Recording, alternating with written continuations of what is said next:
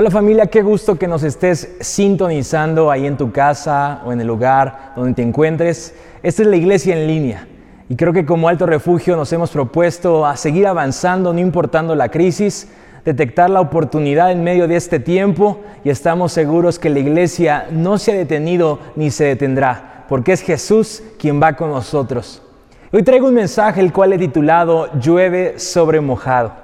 ¿Alguna vez te ha sucedido algo así? ¿Has estado en alguna etapa en tu vida en el que solo tienes fracaso tras fracaso, pérdida tras pérdida?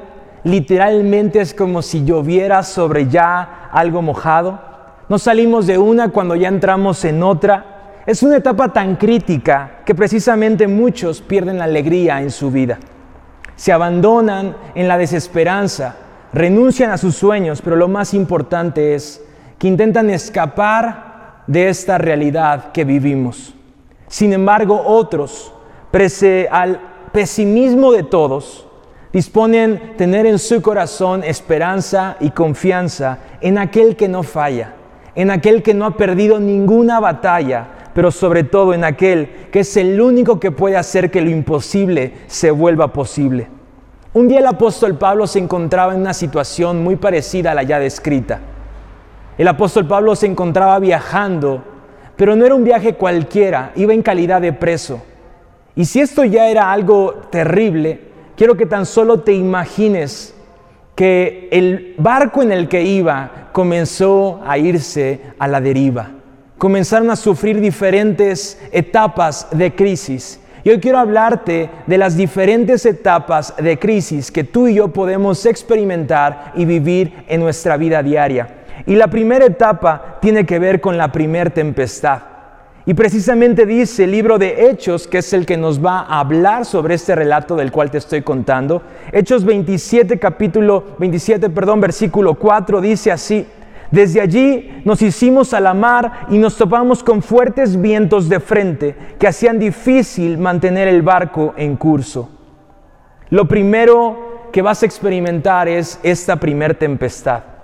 Y debería de ser una llamada de atención, solo que muchos pensamos que solo es eh, un acto de mala suerte, que no es una mala racha, que va a pasar pronto. Sin embargo, aquí es donde muchos debemos de aprender algo.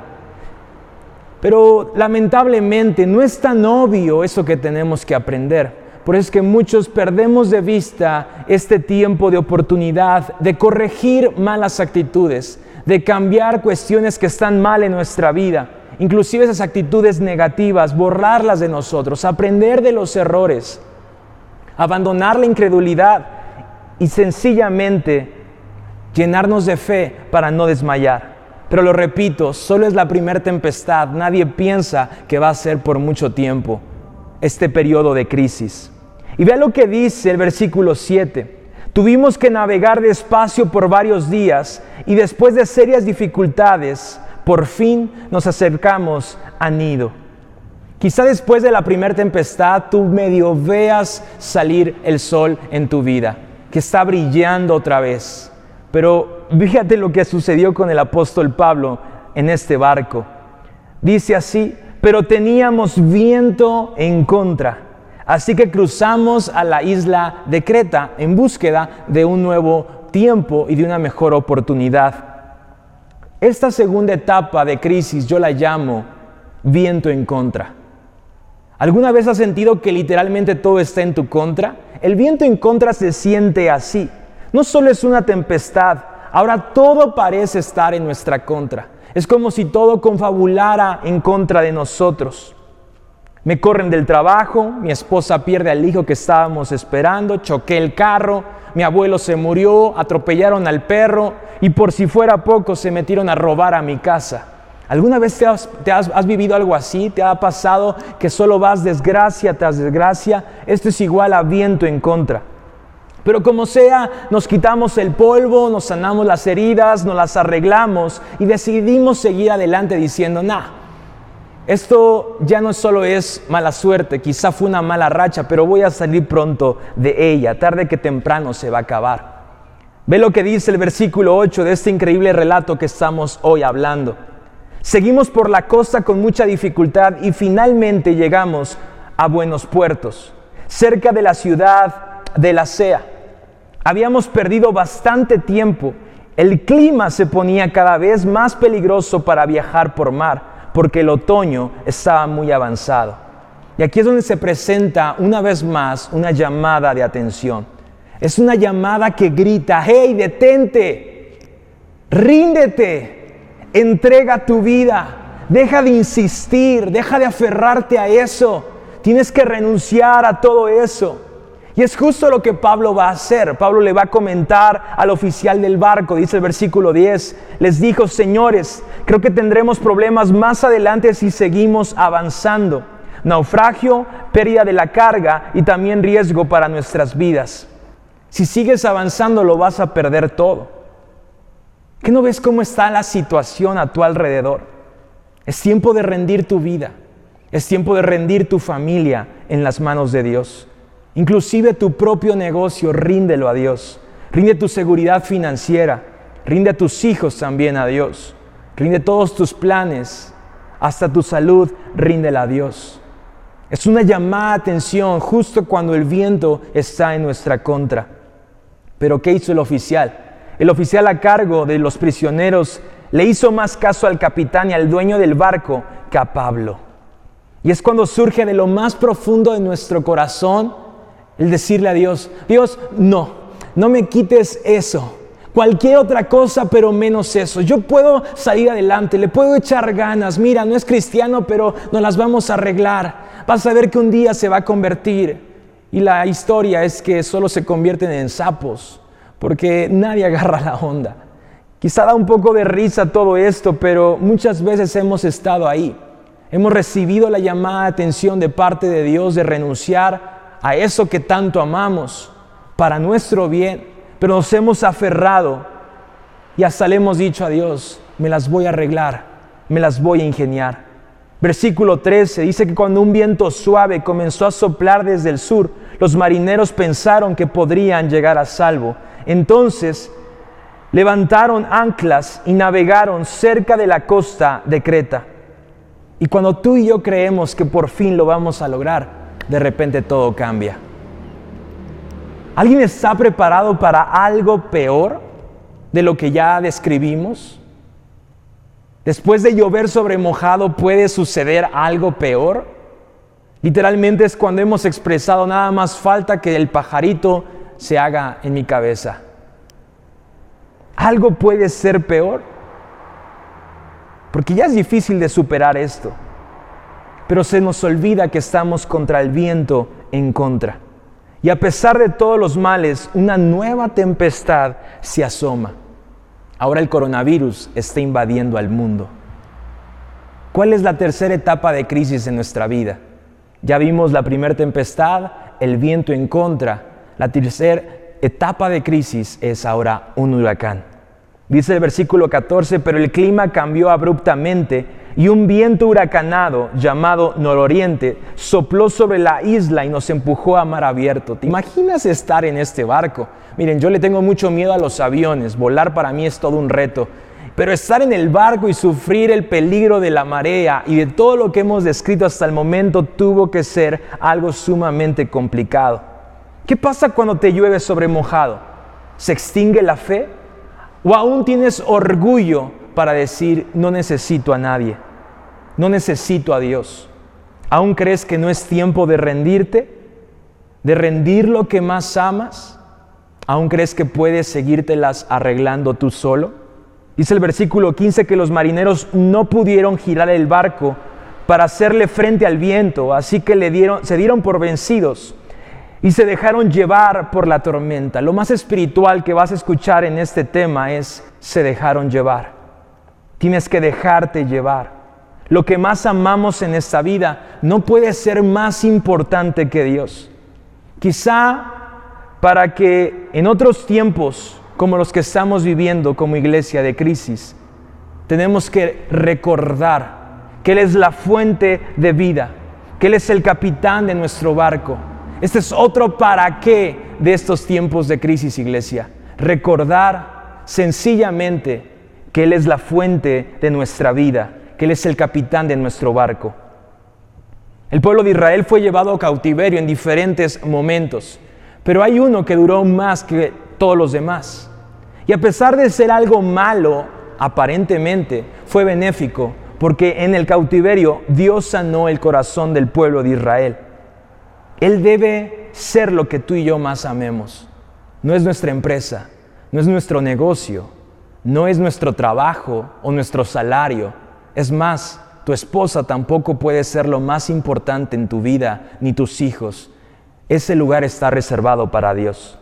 Rendirlo a Dios significa estar preparado para perderlo todo si es necesario, pero también de esta manera ganarlo todo. ¿Alguien recuerda a Abraham? Abraham es uno de los contados amigos de Dios en las Escrituras. Abraham era una persona que no podía tener hijos junto con su esposa Sara. Y tras 25 años estuvieron esperando el cumplimiento de la promesa de Dios. Vemos evidencias en Abraham de estar esforzándose por agradar a Dios. Es más, muestras de fe. Él no solo deja su tierra y su familia y va al lugar donde Dios le manda, sino que hay más pruebas donde Abraham le está diciendo a Dios, creo en ti, confío en ti. Pero hay un momento crucial en la vida de Abraham y es cuando Dios le pide a su hijo le dice, entrégame tu hijo. Después de 25 años, Abraham pudo ser padre. Sin embargo, Dios tenía que probar una cosa más, y es, ya me demostraste que crees en mí, pero ¿será que yo soy lo que más amas? Ya que tienes lo que tanto has esperado, ¿me lo puedes rendir para demostrarme que yo soy lo que tanto amas? Es interesante este relato y este momento porque Abraham literalmente va con fe creyendo que Dios iba a suplir para que su hijo no tuviera que morir. Sin embargo, no aparecía el carnero, no aparecía el becerro, no aparecía el animal que tenía que ser sacrificado.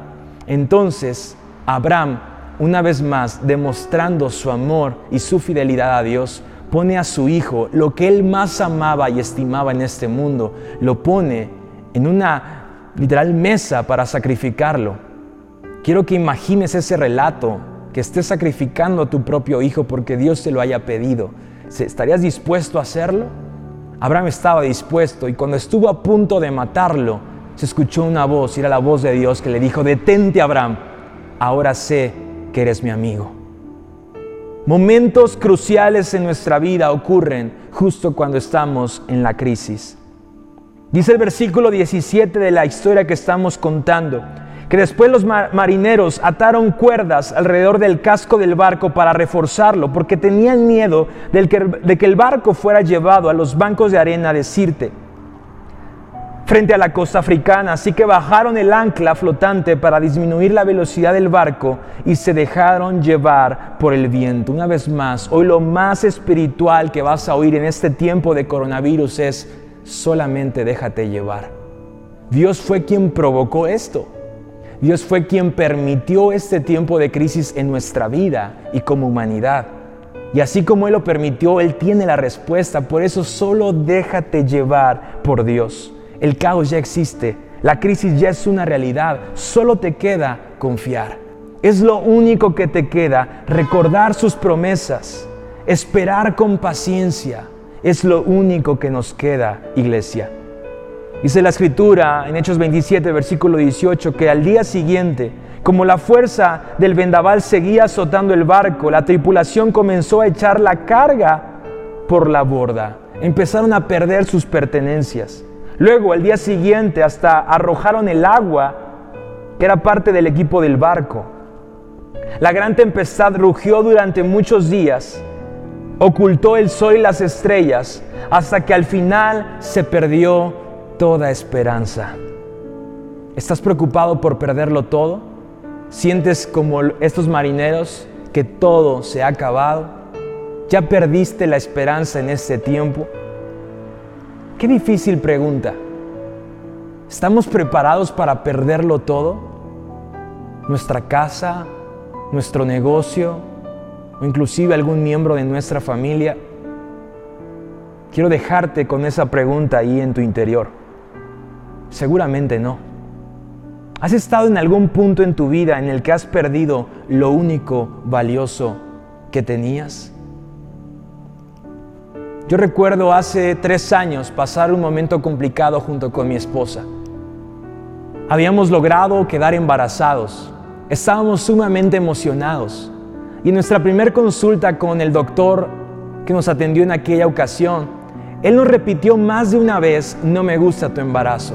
Cada vez que él lo decía sentíamos como el corazón eh, se hacía chiquito, eran como lanzas golpeándonos directamente en lo que más amábamos. Ya amábamos a ese embrión y eso que no lo conocíamos. Y todavía al final de, de, esta consulta nos dijo el doctor, y por favor, te espero el día viernes, le dijo a mi esposa, te espero el día viernes para hacerte el.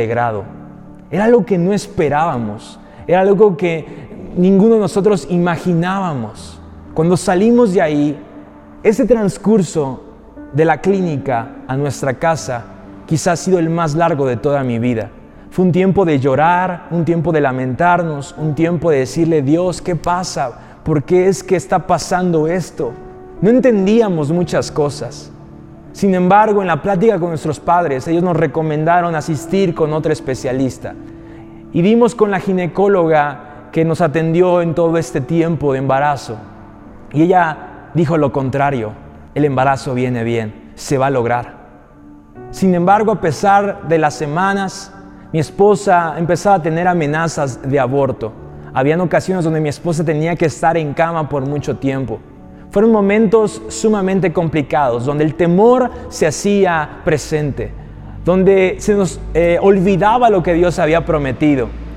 Pero yo una noche literalmente estaba cansado emocionalmente. Era un tiempo donde solo quería llorar con Dios. Y en mi oración, Él me estaba llevando a hacer una declaración que hasta el día de hoy no puedo olvidar.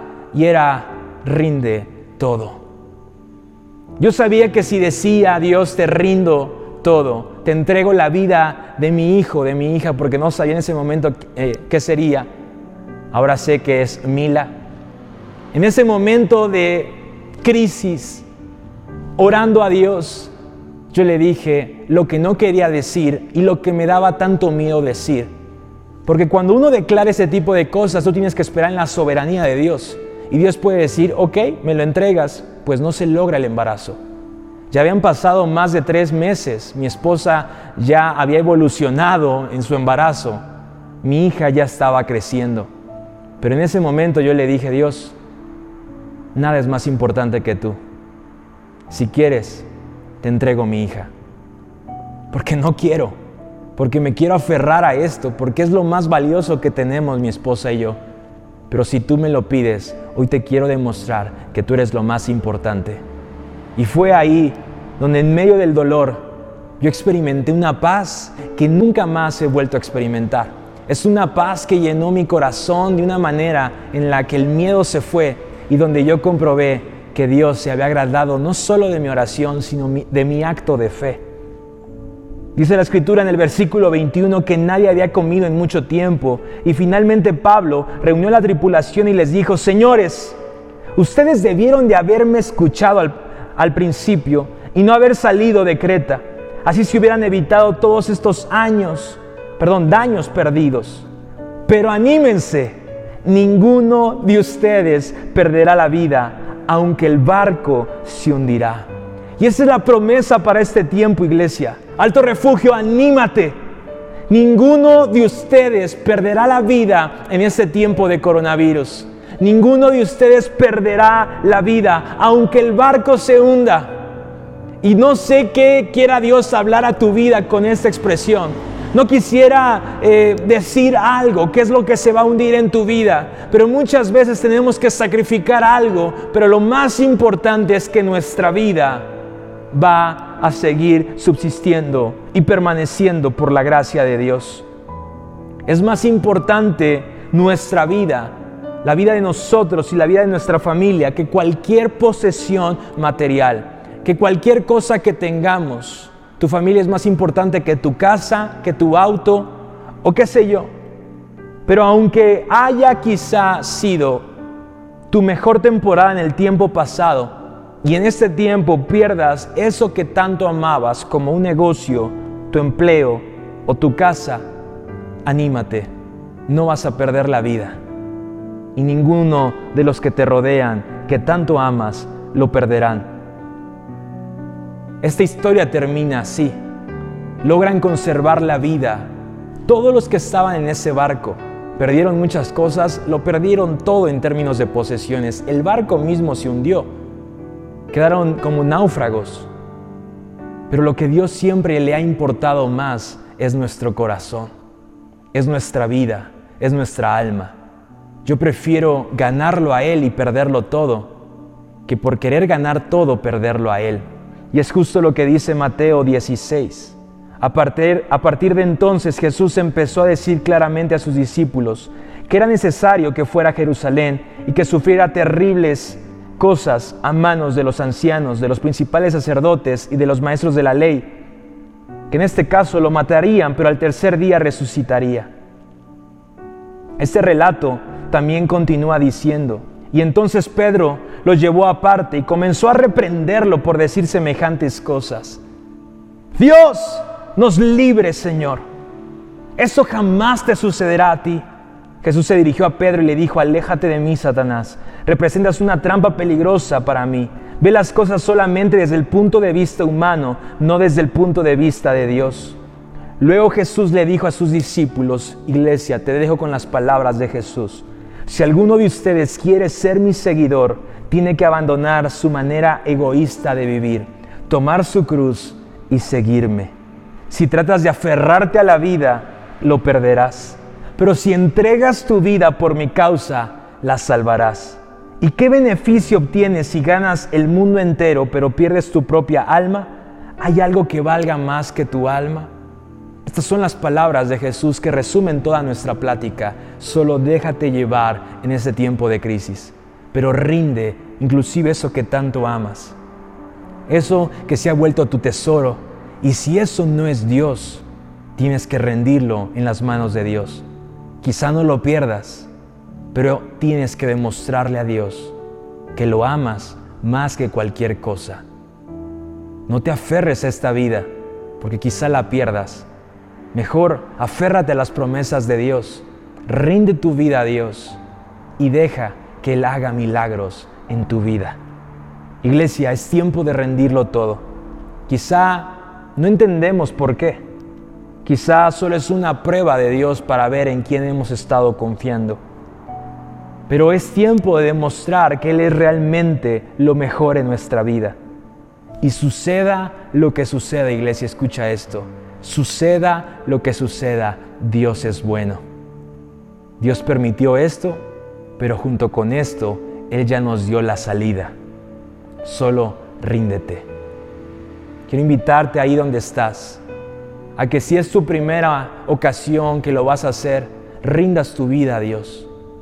Pero no importa las veces que ya lo has hecho, hoy es un buen recordatorio de una vez más rendirle nuestro corazón a Dios y decirle que Él es la fuente de nuestra vida y que sin Él no somos nada y nada tenemos. Señor, en esta noche queremos agradecerte por tu presencia en nuestra vida, porque has hablado en nuestro corazón, porque tu Espíritu Santo nos ha llevado este entendimiento. Hoy te pedimos, Señor, que quites todo lo que estorba, inclusive aquello que decimos amar Hoy queremos demostrarte, Señor, que tú eres lo más importante. Por eso lo rendimos en tus manos.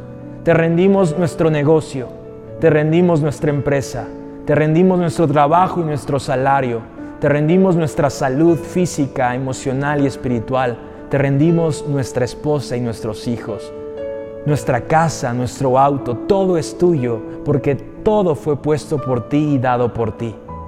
Te agradecemos, Señor, porque en medio de esta crisis, no importando la primer tempestad, el viento en contra, no importando, Señor, cada etapa de crisis que hemos experimentado, el huracán, tú has prometido estar con nosotros, no nos sueltas y no nos dejas. Yo sé que vamos a salir de esta, pero algo hemos aprendido y es que tú debes de ser lo primero y lo mejor en nuestra vida. En el nombre de Jesús. Amén y amén. Familia, nos vemos el próximo fin de semana. con la iglesia en línea. Recuerda, la iglesia no se detiene, vamos a seguir avanzando. Contagiemos a otros de optimismo creyendo que los mejores días de nuestra vida están por venir. Hasta la próxima.